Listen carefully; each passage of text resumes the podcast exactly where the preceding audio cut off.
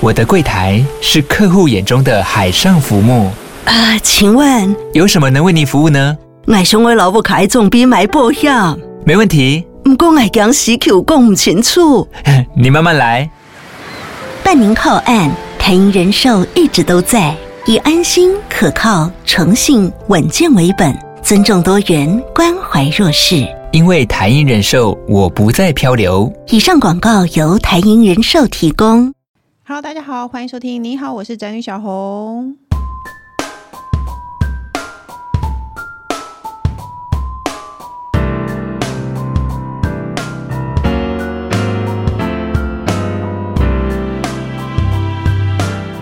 今天主题是：到底是跟谁借的胆？敢再踏入婚姻的坟墓？是的，进入婚姻之后呢，我们赫然发现婚姻原来不是我们想象中的那样子，就是从此过着幸福快乐的日子。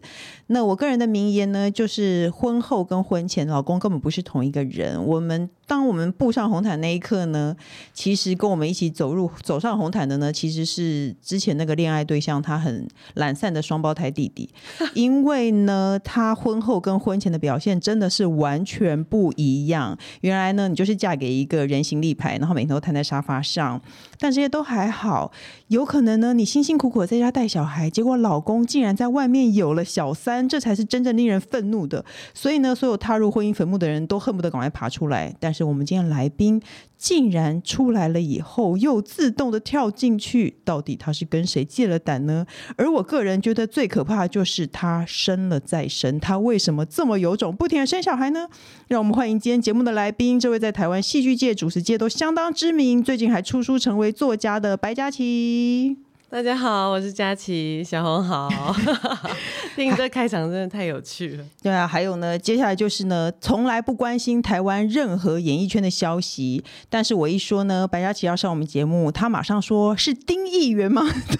工程师。Hello，大家好。我是工程师，所以大家还记得丁议员吗？因为那个说到白嘉琪，你一定会常就就觉得你在民视戏剧的那个听众观众应该是不陌生。然后呢，丁议员这个角色可能是深植人心，听说还引来真的女议员的抗议。不过听说呢，你自己的真实的人生其实也非常的那个离奇，可以拍成一部民视的戏剧了。你第一段婚姻才二十出头就生孩子嘞？对。你为什么都没有种？我觉得可能是因为我从小就很喜欢孩子，所以我从十六岁的时候，我在书里面也有提到，就是我很期待要当一个好妈妈，那是我的梦想。嗯，然后，呃，因为小时候家里很辛苦的关系，所以就我觉得是想要逃离原生家庭。哦，对，我觉得很多女生是为了逃离原生家庭就结婚了，太多压力啦，从小一直在打工，嗯，然后遇到前夫以后就觉得，哇，他一定是我的白马王子，嗯，可以拯救我脱离这个就是很辛苦的这个原生家庭。哎，你几岁结婚的？二十一。那你几岁生？二十二，马上就生了。二十三。天哪，哎，那你真的超级有种哎！所以你那时候是真心喜欢小孩。是，而且我二十二岁生完第一个孩子以后，我前夫就觉得说，其实生一个就好。但我说不行，嗯、一定要有两个小孩要有伴。嗯，然后我就二十三岁又生了一个，这样。哎，我懂，这就是妈妈的心情。我也觉得小孩子要一对，要一。一对一双，因为他们的确是要有伴呐、啊。可是二十二跟二十三不会接太近，很辛苦啊。就差其实二十三岁半啦，如果要严格算起来的话，哦、就差一年半。我想说爸爸太猴急了，没有 没有，没有是我很猴急。差一年半其实很刚好，因为年纪再差太多，你又要再辛苦一次。对，就是要从头来一次。所以那个时候我完全就是在我的计划当中，哦、是我的计划。可你不觉得二二十出头？就会那段是一个很黄金的青春岁月啊！对，对我后来才知道，你的同学都在外面，都在夜店都在玩，然后你在照顾小孩，没错。哎，那时候你已经是女明星了吗？不是，哦，那时候还不是。我是在离婚之后，嗯，为了要还庞大的债务，才进到演艺圈的。也不是想进就可以进，这也是 对对对对对，这也是上帝的恩典。对啊，哎，那因为听说你后来你的前一段婚姻是因为和前夫一起创业，嗯，结果呢大赔，餐厅倒闭赔六百万，然后又负债，所以其其实是因为负债关系，还是因为外遇的关系？呃，外遇是最后一根稻草，嗯，但是负债当然已经让我们的婚姻变得呃非常辛苦。跟钱牵扯到钱，都会让婚姻变得辛苦。对，那其实我自己回过头去看，嗯、我觉得在那个时候，我的丈夫也很需要一个妻子的体谅跟陪伴，嗯、或者是安慰。嗯、但是那个时候我也不不足以成熟到可以给予他这些，而且你还要带小孩。对，那反而我们之间的关系就会有很多很负面的情绪了。嗯嗯，那那个时候，呃，又出现了另外一个人，嗯，所以就这样发生了。啊，对，哎、欸，那你会遗憾吗？还是觉得刚好解脱？嗯，我现在回过头来看，我会觉得那是一个很好的安排。嗯，但在当下，我会很怀疑自己。嗯，就是我到底做了什么？怎么会不好的事情接二连三的发生？嗯，嗯，哎、欸，那如果人生重来，你觉得夫妻一起创业或一起工作是好事吗？我觉得还是要看夫妻夫妻有没有办法协调达成一个平衡，没有不好。啊，我觉得不好哎、欸，因为我跟我老公也算是一起，我们俩一起共事，现在不挺好的吗？没有啊，可是有时候私底下在讨论那个工作的事情，然后如果意见相左的话，很烦。就是夫妻生活已经很难经营了，你已经会因为家里的事情而吵架了，然后你还要因为公司而吵架，你不觉得很烦吗？对，他会是另外一个更困难的状态。对啊，因为你们两个反而就没有可以各自喘息的空间，很多东西通通都绑在一起。对，而且比如说你们两个如果各自上班，然后你想要跟他抱怨一下你的工作，他可能也听一听，也许他没有放在心上，但他也听一听。可是如果你们是同样的工作环境的话，你跟他抱怨，他说不定把你骂一顿，事情就很复杂了。对啊，没错，所以可以好好再沟通一下。所以人生重来，你还要跟他一起？你觉得你还是会选择觉得一起打拼是好的事吗？我会觉得人生重来，我我不想要失去我两个大女儿啊。所以我觉得一切都还是会照原本的事情发生。哦，对。然后我觉得有小孩，然后又加创业，那真的是太辛苦了。对，因为是小小孩，然后创业失败，大家心情都不好。可是你要想，那创业成功的时候，大家不也都挺开心的吗？没有创业成功，男人也会去找小三，你不知道吗？我觉得也不是每一个啦。所以找小三是最终的解脱，就对了。大家心情不好，然后你就会他。你就会怪自己说，是不是因为我没给他好脸色看，然后他去找小三，然后创业成功呢？因为他太有钱了，妹子自动粘上。然后你又说，因为我太辛苦在照顾这工作，他要去找小三。但是我还是相信，还是会有一些他是会愿意呃一直陪伴在你身边，然后也也很值得你信任的人。哎、欸，因为那个佳琪来是因为出书，我看你的书之后，我觉得你真的是一个美好的、愿意相信人的人。像我就会一辈子都相信男人会去找小三。对。对呀，其实，在前面我离婚之后的很长一段时间，嗯、我都是抱着这样的心态。嗯，我从小就是相信童话故事的王子跟公主一定会过着幸福快乐的日子的那种女生。嗯，但当我后来就遭到婚姻上面的背叛跟失败之后，我确实就不相信了，而且我就觉得没有一个男人会爱我一辈子。所以后面其实我在拒绝所有的追求者，我是非常狠的。嗯，就是你不要来乱我，你不要来烦我，我现在就是一家老小要养。嗯，所以当东燕来追求我的时候，我也是这样子。对，所以拒绝了他六十次，没有没有没有，那个那个夸张了，三十多次，三十多次，真的。所以你真的拒绝他，但是那我要告诉工程师，我觉得你听一听哦，你觉得这是不是一个老鸟栽在新手身上的故事？因为呢，吴先生吴东燕先生呢，他一直追求白嘉琪小姐，然后他就一直拒绝他，一直拒绝他。听说他还把他的名字刺在他的身上。对对，那时候你还是拒绝他，对不对？对对，然后后来这个男生就消失了，他消失一两个月。那你觉得他是不是栽在他的计划当中？这很明显是计划过的。没有，我觉得你听小红这样子形容，你当然会觉得他是一个没有没有没有，这是很惯用的招式。没有没有，因为呢，他其实会离开的原因是因为我跟他讲了一段非常狠的话。嗯，就是我觉得你把我的名字刺在手上实在是太。幼稚的一个行为，嗯，然后我不懂为什么你听不懂人话，哦，我就已经告诉你，我这辈子都不可能会爱上你，你为什么还要这样子造成我的压力？嗯，如果你再继续这样子的话，我们两个连朋友都做不成了，嗯，然后他就消失了，消失了，而且他消失的这段时间，他其实失眠了长达将近两个月，嗯，他是真的进入一个很忧郁的状态。那他是去哪了哪呢？还是只是他？他就是日复一日的，嗯、对他就是憋住不来找我，嗯、因为他怕我们两个连朋友都做不成。嗯，对。所以，但他那那个忧郁的状态，我是知道的，因为毕竟我们都还在同一个剧组。嗯，然后大家也都知道他在追求我。嗯，所以旁边的人也都会让我知道他其实是很不好的状态。啊，那所以他消失以后，你就心软了，是这样吗？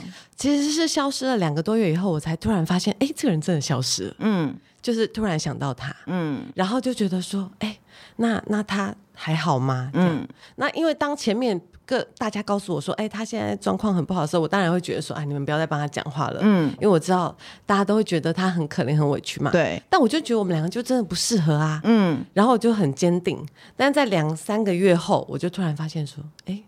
这个人真的不见了，但他前面这么努力、这么用力的追求，嗯，但他现在是真的不见了吗？还是说他发生了什么事情？嗯、还是他真的陷入忧郁的状态？然后就传讯息给他说：“嗯、呃，你还好吗？”嗯，这样，然后我们又重新联络上。哦，嗯、那那那你知道？那你要仔细看他身上的那个刺青，白加七后面有没有加臭三八？然后他又 他又把它抹掉。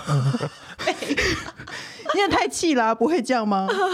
不会，不会，不会，因为对，还是 跟原来长得一模一样。因为手没有那么长。你会去仔细研究一下后面有没有三个被他涂抹掉。但是我坦白讲，其实我们后来有讨论过，嗯、他他。呃，他刺的是 S P Life 嘛、嗯、，Sabrina Pie Life，嗯，就他的想法是他想要跟这个人一起生活，嗯，然后当我很生气的时候，我就问他说：“你这次这样，你要是别人问你，你要怎么讲？”他说：“我可以说是 Simple Life。哦” 他其实已经他有退路，想好退路，对对对，他有退路了。但是你们重新联络上以后，你就突然觉得他是一个可以。托付人生的人，我觉得没有到突然，嗯，但是我心里有感受到我自己的那个微妙的改变，嗯，就是，呃，其实我那个时候不断的拒绝他的过程里，好像是一种在考验他，嗯，就是你真的吗？你真的可以喜欢我这么久吗？嗯，那那当我发现这个人他真的消失了以后，嗯，我心里的那个失落感，我自己是感受得到。突然空了，哦、对，所以其实好像在那个不断的追求、不断拒绝的过程当中，他已经悄悄走进我心里。所以有一种把妹大法是说，你每天同一个时间你都要打给这个人，然后你连续打一个礼拜以后，你不打了，他那个时间内他就会想起你。对，对不对？但在中间的过程当中，也有人对我用过这样的方式，但也没有成功，但没有成功。所以你是其实你是心里真的有他的，而且据说他对你的那个两个女儿都非常好。嗯、因为我看书，你两个女儿像对他非常着迷，是 也没有到着迷啦。就是在那个时候，我们演的那个电视剧是在女儿这个年纪是很红的。嗯，然后我就想说，他们一定都喜欢男女主角啊，对什么的。结果就说，那你们在里面比较喜欢什么角色？哎、嗯，既然是他，为什么？可能是因为女儿那时候在学游泳，嗯，然后东燕在戏里面又是一个游泳健将，嗯、他本来就是一个游泳高手，嗯，那我觉得东燕他也很，他也很聪明啦，因为他知道我最在乎就是这两个女儿，嗯，所以他从知道我有女儿开始，嗯、他从开始追求我开始，因为其实大家都知道，嗯，然后他他准备的礼物都是三份，嗯。就是一定都会。会有两个女儿的份，就在他还不认识女儿的时候，你有没有怀疑过他是情场老手？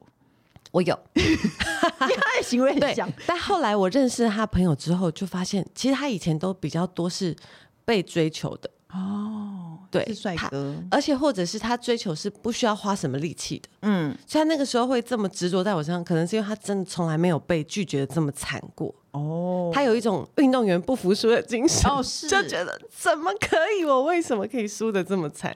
哦，天哪，对，好了，所以其实我才是情场老手。你本来就会看起来，你看起来就是一个老手，你看起来就是干练的女人和老手。对，哎，你是不是没有机会演被欺负的人？没有没有没有没有机会，演的长相就不像我演被欺负的人，人家也会觉得他一定假的，他一定是要我最后要最后要欺负人的那个。对，长得就不像被欺负的人。对呀、啊，嗯、我觉得天生长先老起来的。可是我真的不敢相信哎、欸，因为我觉得你看起来真的也不像一个这么爱生小孩的人。因为我觉得重组愿意再进入婚姻是另外一回事，因为真的是他的爱真的感动了你。可是你还愿意继续生孩子，而且隔这么多年呢？因为你一定，因为你二十几岁，你等于你没有你的青春，你就在照顾小孩。嗯、你好不容易脱离了，因为你的两个小孩都大了，你好不容易脱离了，为什么你愿意又再生？其实我根本就是刀子口豆腐心。嗯，因为其实从东燕追求我的时候，我就知道他很爱孩子。嗯，我就告诉他，我不可能为你生孩子，我已经有两个孩子，我很满足了。嗯，那这也是我的愿望，就是要有两个孩子。嗯，然后。我就一直知道，其实他一直很渴望成为一个父亲，嗯，然后因为他爸爸很年纪比较大才生了他，所以他也很期待让他爸爸可以抱孙子。哎、哦，他要怎么表达他的期待？因为他知道你不想，但是他应该不敢直讲。我们从交往没有，他就直讲。嗯，我们从交往他就跟我说，他就是要娶我。嗯，然后从。前面是追求了三十多次被拒绝三十多次，然后交往之后是求婚了三十多次，嗯、被拒绝三十多次。嗯、他就是一个非常直白的孩子，嗯、就是他想要怎么样他就告诉我。哦，然后他他每天带着我祷告，他祷告的内容就是，如果可以的话，嗯、在琪琪三十五岁以前，可不可以生下属于我们的孩子？啊、他每次讲到这段，我都翻白眼，我就觉得你到底在讲什么？你知道你自己在讲什么吗？那你知道你现在做什么吗？你真的生了？对，所以其实最重要是到有一天，东燕祷告了祷告一年多，对，但我不相信，因为那时候我已经离开教会很久了。嗯，他祷告一年多，我都觉得这人真的是脑脑袋有洞，就是怎么会觉得祷告就可以改变我们之间的关系？你祷告一年多，我们之间也都没有改变啊。对，有一天他突然跟我说，他说：“琪琪，我觉得算了，嗯，如果我们没有自己的孩子。”也没有关系，嗯，但我还是想要娶你，嗯。他以为他讲这句话我会松一口气，就啊，终于天哪，我就不用再生孩子，嗯。但我突然就崩溃了，我就觉得天哪，你到底有多爱我？就是，嗯，你明明这么想要成为一个父亲啊，对，但是你。你你其实我常常跟他讲，我说你现在去找一个跟你年龄相仿，嗯，没有一家老小要养的女生，你现在就可以当爸爸啦。是，你们两个保全家保，顶多再多养一个孩子嘛。嗯，我说你为什么要去就挑战我这么高难度的？然后丁议员对，嗯，然后可能你还要去考虑到说，那如果我要生孩子，你是不是要承担起家里的一个很大责任，嗯、我才能够继续怀孕生小孩？这段时间都没有收入，那我一家老小还是要吃要喝啊。嗯嗯，但他最后的决定是。他即便没有办法成为一个父亲，嗯，他还是要跟我在一起，嗯。他说有你的两个女儿，我觉得我就心满意足了。工程师，你觉得这是以退为进吗？不会，我觉得这是真心话。你觉得丁议员？我觉得刚刚那个可能是招式，可是这个我觉得是真心话。就是他真的很想要跟你在一起，因为他可能。对，他看到他自己好像再怎么努力都没有办法达到我对他的要求。嗯，我跟他说，你一个月就是要有多少收入，嗯、我才有可能去做这件事。嗯，但是他非常努力，非常努力，他觉得他真的没有办法。嗯，可是他他最后的决定并不是舍弃我。其实我觉得我那时候一直期望他好像是可以舍弃我。嗯，我都会觉得。就是这样，人生就是这样嘛。嗯，对我我已经做好这个准备了。嗯，就最后得到的结果，竟然是他不愿意舍弃我，他愿意舍弃他自己的。这个故事是不是告诉大家，其实女人是很好搞定的？只要你让我，你让我看到你，就算你没有真的做，你嘴巴上愿意说出这样的话，我们都很愿意。其实这话听起来，他们。还在热恋中，实在很难想象已经结婚这么久。你去看他们粉丝团，他们根本还在热恋中啊！是哎、欸，为什么可以热恋这么久啊？我不知道哎、欸，我以前都觉得天哪，我我一定没有办法爱一个人很久。嗯、其实，与其说我不相信别人会爱我很久，是倒不如说我也不相信我自己会爱一个人很久。嗯，但是在我跟东燕我们进到信仰里面以后，嗯、我们每天为一件事情祷告，就是求上帝让我们的感情嗯可以一直都很好。嗯，然后我就真的哎，我每天张开眼睛睡觉睡到一半，张开眼睛看到这个人，我都觉得天啊，我怎么可以这么爱他？天哪！对，然后，然后我我那天才好笑的是，我们一起在家里追剧，就上个月，嗯，然后就看到一段就是跟我们之间过去很像的，嗯，一段剧情，嗯，就是那个我的蓝调。然后时光对，嗯，然后那个女生就告诉那个男生说：“你有一天一定会离开我的，嗯、你就跟过去那些男人一样，嗯、他们都说他们不在意，但他们其实就是在意，嗯，就最后他们还是离开我，嗯。然后那男主角跟他说：‘我就是跟他们不一样，嗯，有一天你会因为你跟我说的这些话而后悔，嗯。’我听到这段我大哭，欸，哎，我转回跟我老公说，我真的很后悔，我当初说那些话要伤害他，嗯，要把他逼走，嗯，我就是要让他让他。”知难而退，让他觉得他不可能，这个女生太难搞了，我一定要离开她。嗯，那我现在好后悔，我每天都觉得我好后悔，我当初说那些话去伤害一个这么爱我的人。哎，不一定，我觉得说不定你没说那些话，他也不会有那么大的斗志。对，所以一切都是最好的安排嘛。对，一切可能都是刚好吼。对，嗯，就是如果没有经过那个我一直在刁难他那个过程，他现在可能也不会这么珍惜嘛。嗯、因为就是人性、啊。对，好不容易追求来的女生。那他没有那么打破砂锅，一定要追到我的话，嗯、可能我现在也不会觉得我有这么的珍惜他。哦，好感人哦！工程师，你要去看他们两个的那个粉丝团？我不要啊。要啦，对啊，他们俩到现在都真的非常很爱，原来是上帝的杰作，要祷告了，要祷告，不需要一起祷告，要祷告好不好？哎，那你觉得，你心里觉得二十岁就当妈妈，跟三十几岁再当妈妈，心态上有什么不一样？很不一样哎、欸，我真的觉得，其实到底是跟谁借的胆哦，要在这么年轻的时候成为妈妈。其实我是现在回想过去，我才觉得当初那个自己真的是太不知天高地厚了。嗯，我把母亲这个角色想的太简单了。哦，嗯、你好像觉得生出来，然后可以喂饱他们就可以了。对，我以为只要会换尿布、会喂孩子、会照顾他们、嗯、会哄睡觉，我就可以当一个妈妈了。嗯，但其实一点都不是这样。对，我我现在也常常跟我两个大女儿，还有我身边很多的姐妹们讲，嗯、我说在我自己在两个阶段成为母亲之后，嗯、我觉得我比较喜欢。后者成熟以后当妈妈，三十多岁，虽然体力大不如前，对，哦，没错，以前生孩子跟下蛋一样，嗯，就是生也快，养也快，恢复也快啊，对。然后你就是每天就好像我是来探亲的家属一样，嗯，就是自己照顾小孩，自己喂奶，自己怎么样，嗯。但现在就不行了，生完小孩后就是疲累累，然后就啊、哦、好累啊，不行，老公你要帮忙什么的。可是在这两个过程当中，我觉得那个心理的成熟度，嗯，是可以支撑我。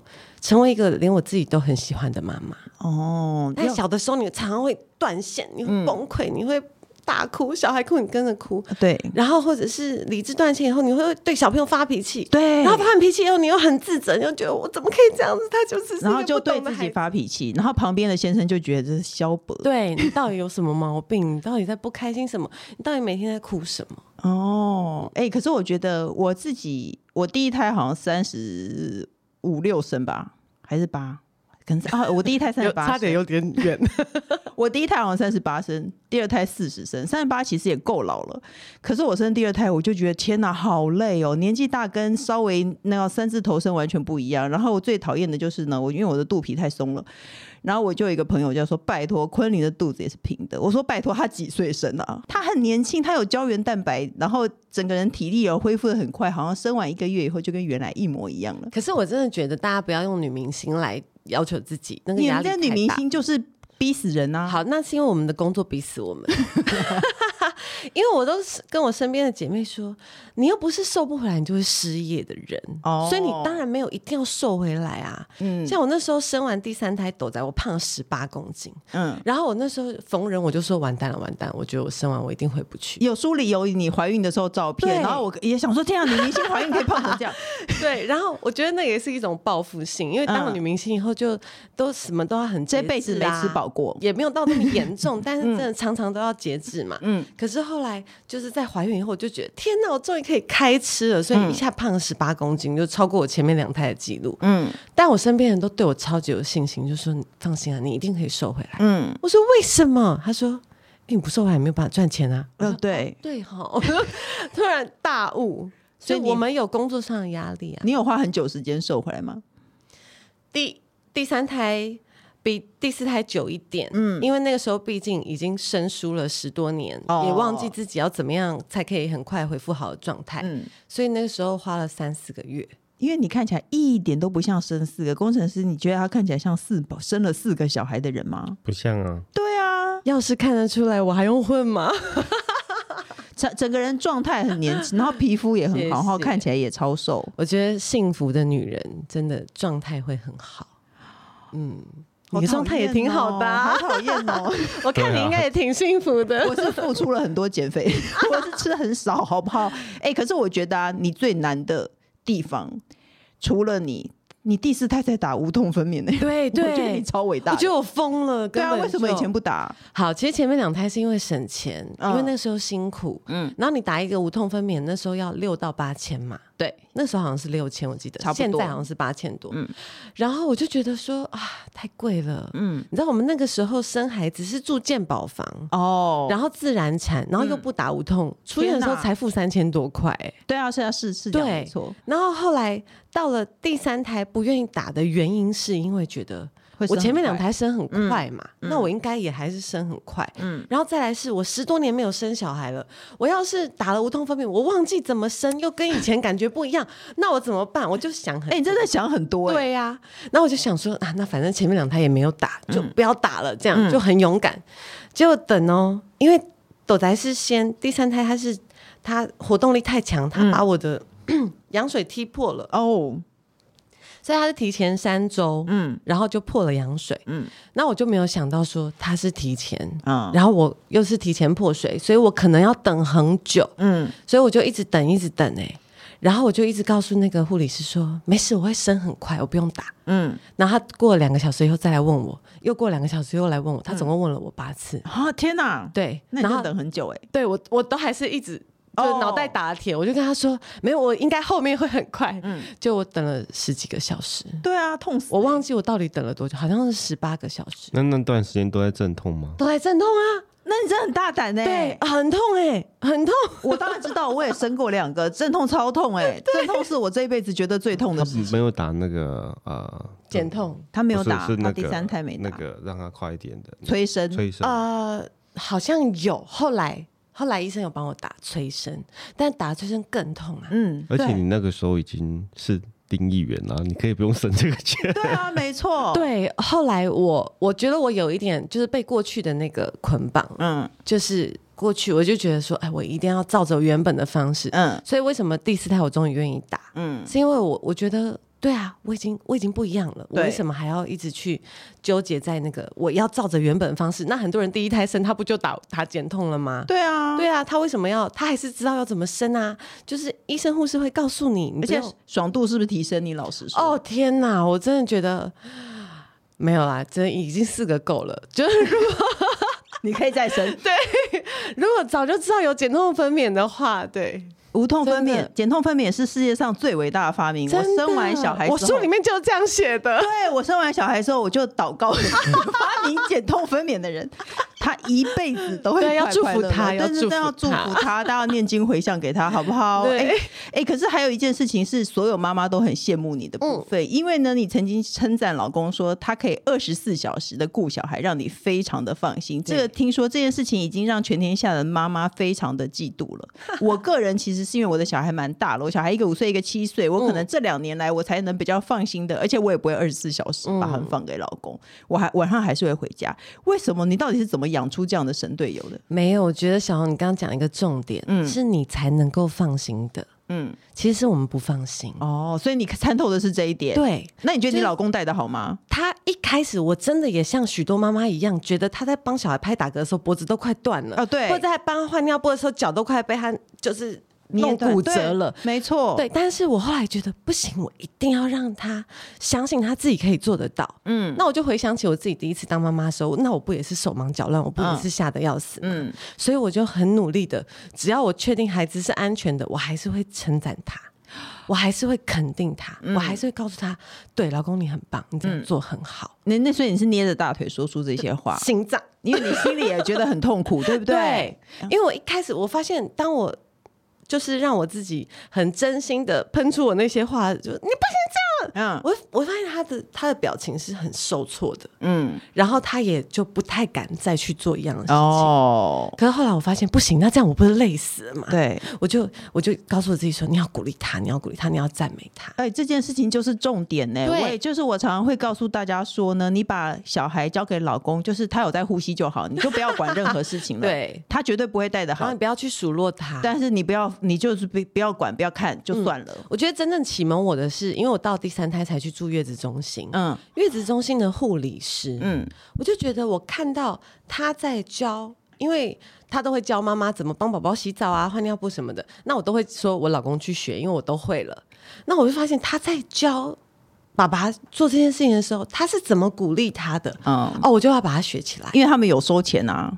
对啊，可是 可是因为 我们要无偿做这件事，对，很多人都说那是妈妈比较需要被赞美吧？嗯、谁来赞美我？嗯、我说不是，你要先搞清楚，你赞美他这件事情不是为了要让他得到赞美，嗯、而是为了要让他成为一个可以帮助你的人，让他有优越感，对，然后我们就可以放轻松，我们才会有帮手。对，可是我跟你讲，真的说真的，生完小孩以后辛苦的绝对是妈妈，包括心情上、生理上，我们要恢复到以前的状态，都要花很大的心思。如果我们还要自己亲力亲为的一直照顾小孩，真的太辛苦了。对啊，嗯、可是你要要求一个没有经验的老公，他要去亲力亲为的来承接这个母亲的责任，也是非常困难的。嗯，所以其实还是要用一点点的智慧。对，所以书里有教大家那个佳琪用的好方法。那最后可不可以推荐一下你的新书《让每个决定成为最好的安排》？四宝妈白佳琪的五味人生里面都在讲些什么事？嗯，其实很多的人都呃。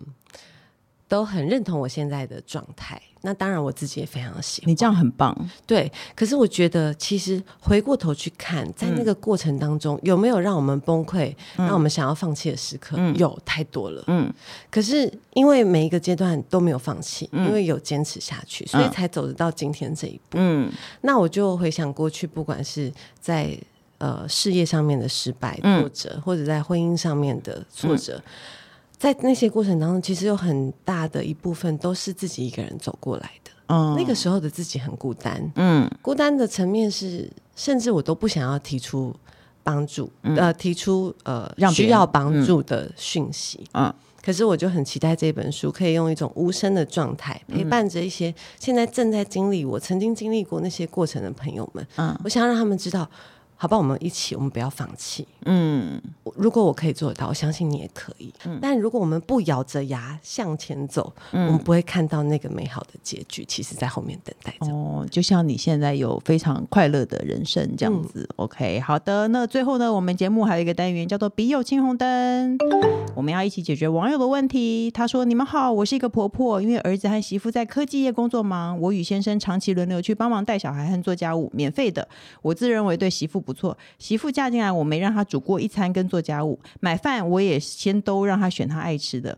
最近疫情呢，跟他一起在家顾孙，到饭点他从来没有叫我吃饭过，他买来的东西还要我主动询问是否可以吃，这样是不是有点过分呢？想请问媳妇灯塔，您会叫长辈吃饭吗？还是我太老，观念要改？叫吃个饭有这么难吗？我跟先生做牛做马，还出钱帮忙买房，却得到这样的对待，心很累。很喜欢这个节目，谢谢。他是宝粉，哎，你跟婆婆关系好吗？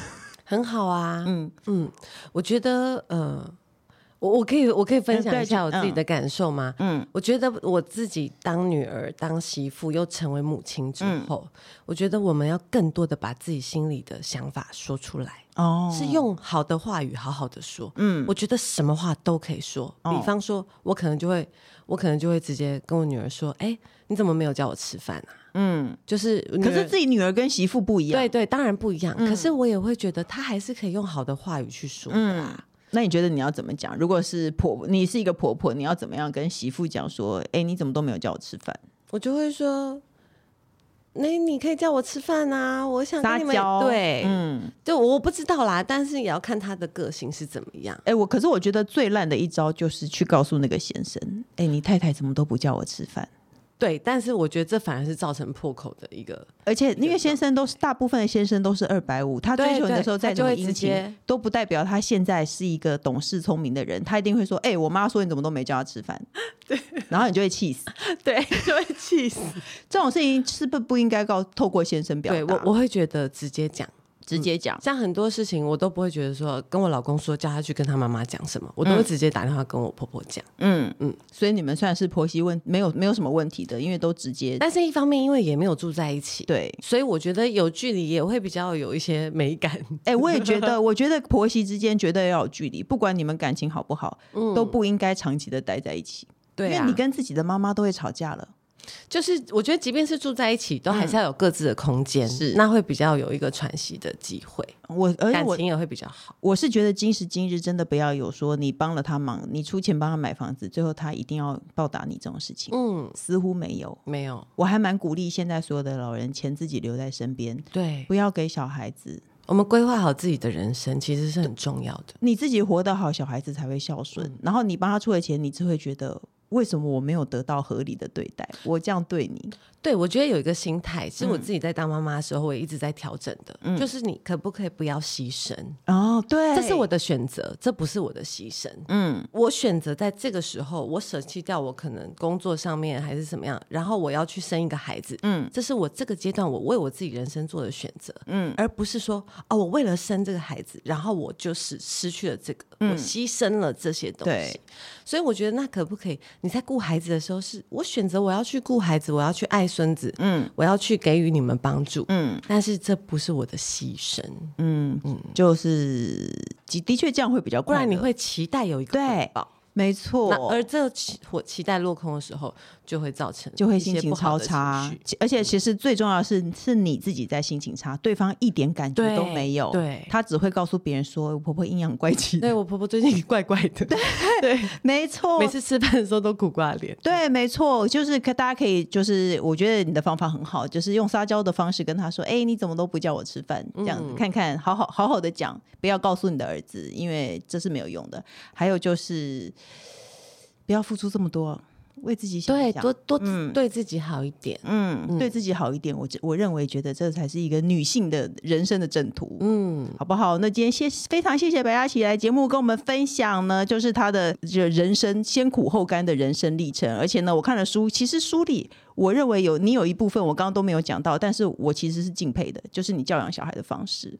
我觉得大家可以看一下书里还有一些，因为他生到四个还有心情教养，我第二个我都不想要教养他了，而且我发现你你还是有 爱和耐心和自己的一套教养方式，而且是让我身为妈妈我也觉得很认同的。